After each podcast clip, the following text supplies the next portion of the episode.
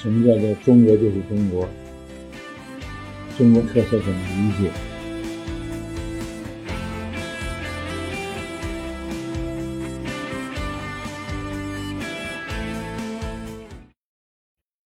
今天给大家上我们关于三农问题的课。嗯，第一讲呢是先告诉大家一个呃中国特色的客观决定。什么叫做中国就是中国？中国特色怎么理解？我说呢，先给大家。用我们所处的客观地理条件这个决定因素来做个解释。我们的第一张片子上，大家可以看到左下角，这个是一个青藏高原崛起于欧亚大陆的这么一个实景。由于青藏高原崛起，它产生的作用呢？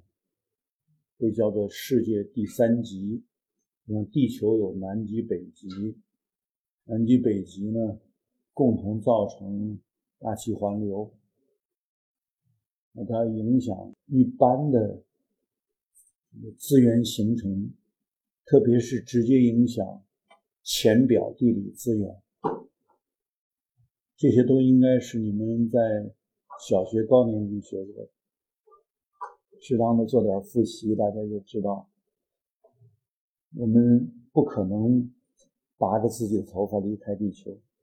嗯，这个祖先在嗯告别蒙昧，进入所谓文明。那在这个演变过程中，最能够对人类的发展、生存和繁衍起。制约的作用的，就是浅表地理资源的这个约束。人只能在这种地理资源约束条件下生存、繁衍，形成人和人之间、族群和族群之间的差异性。我们说，中国之所以叫中国，是因为中国这个人。他早期生存的这个地理条件，决定了他的这种生存的方式，而人的生存方式是文化，所以所谓的文化，是人类在一定的地理资源条件下的生存方式。用今天的话语来说，当习近平总书记讲乡村振兴的时候。他说：“中国农村是三生合一的。三生哪三生呢？生态、生产、生活。当然，我们从现在的一般官方文件上，大家看到的是生产、生活、生态。那实际上，人在相当长的文明演进过程中，是受制于一定的生态条件。”而形成生活，为了维持这种生活而进行生产，也因此，我们今天很多概念，大家约定俗成，不用这些概念不会说话，不用这些概念呢，甚至也很难思考，很难交流。这些概念呢，往往是当代人类描述当代的生活和发展所提炼出来的。未必适合整个文明历史。嗯，我们说告别蒙昧进入文明，主要是因为有了农业。在没有农业之前，如果仍然是使用木棒或者使用石块打个野兽啊这种生存方式，那从现从我们的。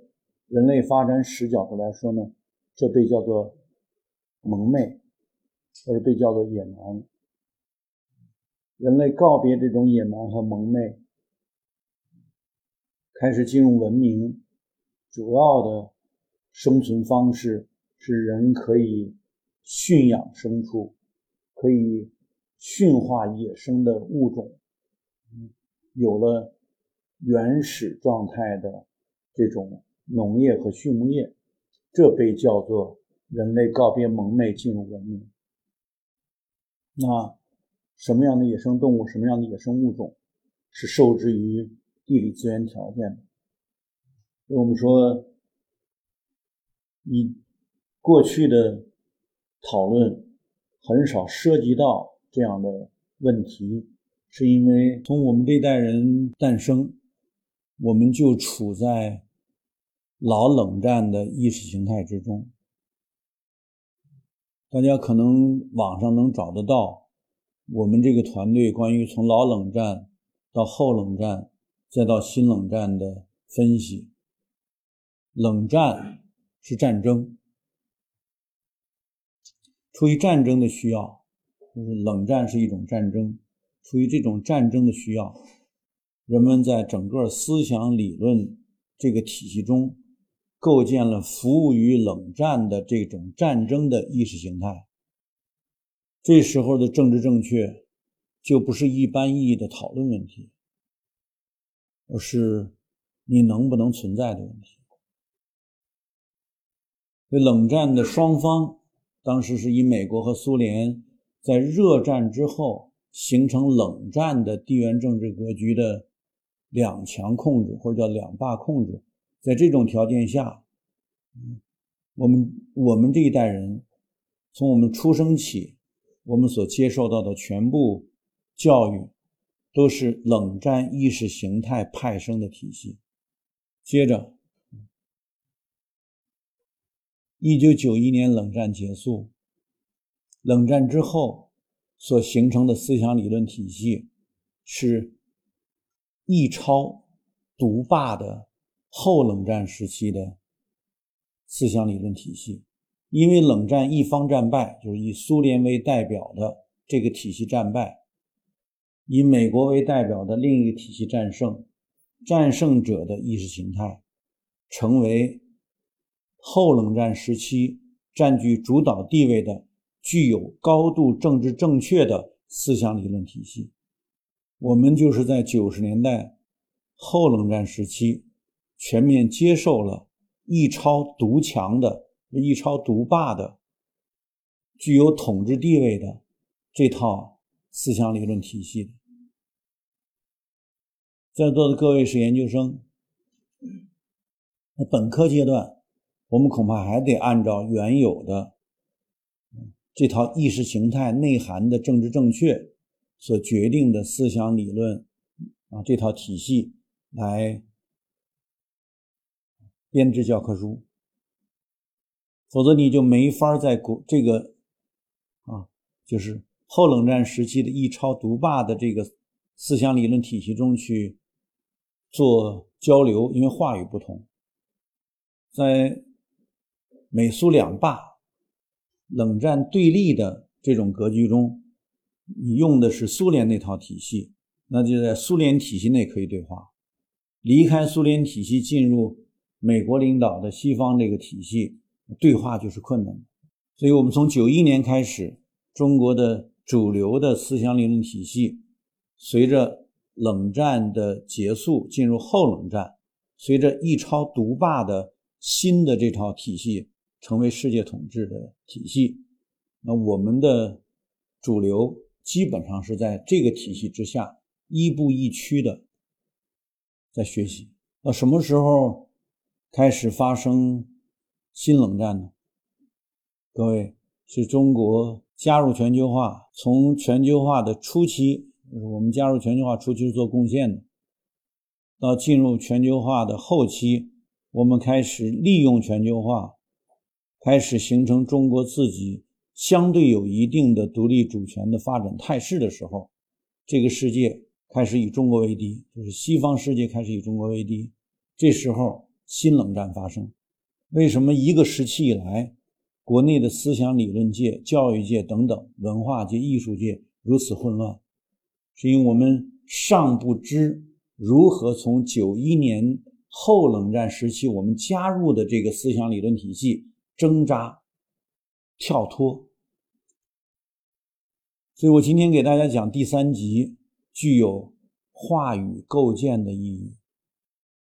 因为你们是研究生了，不必再按照本科的那套比较刻板的教科书，得培养研究生有独立思考的能力。因为你们应该是中国当代的知识精英了，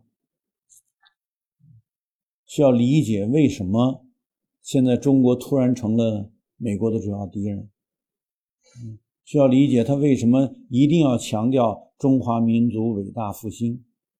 为什么要以这个为目标？假如我们说回到三十年前，一九九一年，现在是二零零一年，你回到一九九一年的时候，有没有这种可能性？有没有任何领导人可以这样提？去查查三十年前的所有的官方的文件，有没有可能？没有，算是偶然吧。我是那个年代。在中央国家机关从事政策研究的人，我不是高校的，不是这样一步一步走出来的，所以我们有对整个政策研究的亲身经历。所以，当我们今天强调话语构建的时候，不得不告诉大家，九一年正好是我们开始亦步亦趋的按照西方冷战胜利者的意识形态来。构建我们的话语体系的那个年代，三十年过去，弹指一挥间，我们那个年代是不可能有自主话语构建的条件的。恐怕这得和什么联系呢？就是那个年代，我们当时在整个西方的这个话语环境之中，对中国的评价是叫 “China Collapse”，中国崩溃论。不像现在，现在已经全部变成了叫 China Threats，中国威胁论。当年你是要崩溃的，那个时候你在西方的交流根本就没有任何建立中国话语的任何可能性。一九九一年苏联解体的当时，我就在美国，我在哥伦比亚大学，它是一个相对比较政治性比较强的学校。他说：“东海岸政治性最强的就是哥伦比亚大学，经常有美国的政治家来演讲。当轮到我给一个 talk 的时候呢，呃，来的这些听众很不很直白啊，很不客气。嗯，你讲什么都没有用了，你解释中国已经没有意义了，因为下一个一定是中国，你们肯定会崩溃。”因为这个苏联强大，它它铁幕都已经被搞垮了。你们中国只是一个竹木后面的熊猫，你们没有任何啊抗御西方携带冷战胜利之啊雄威，这个压垮中国是指日可待的。所以那时候我们没有任何话语争论、话语建构的能力。三十年之后，现在中国。有了一次啊形成话语的条件了，但是我们大多数人尚在九十年代的那套话语体系之中，有些人已经久而不闻其臭，所以想要重新构建话语，这个努力呢是非常困难的。所以希望大家理解，就是现在的很多社会上的争论，包括网络上的一些混乱，是正常的。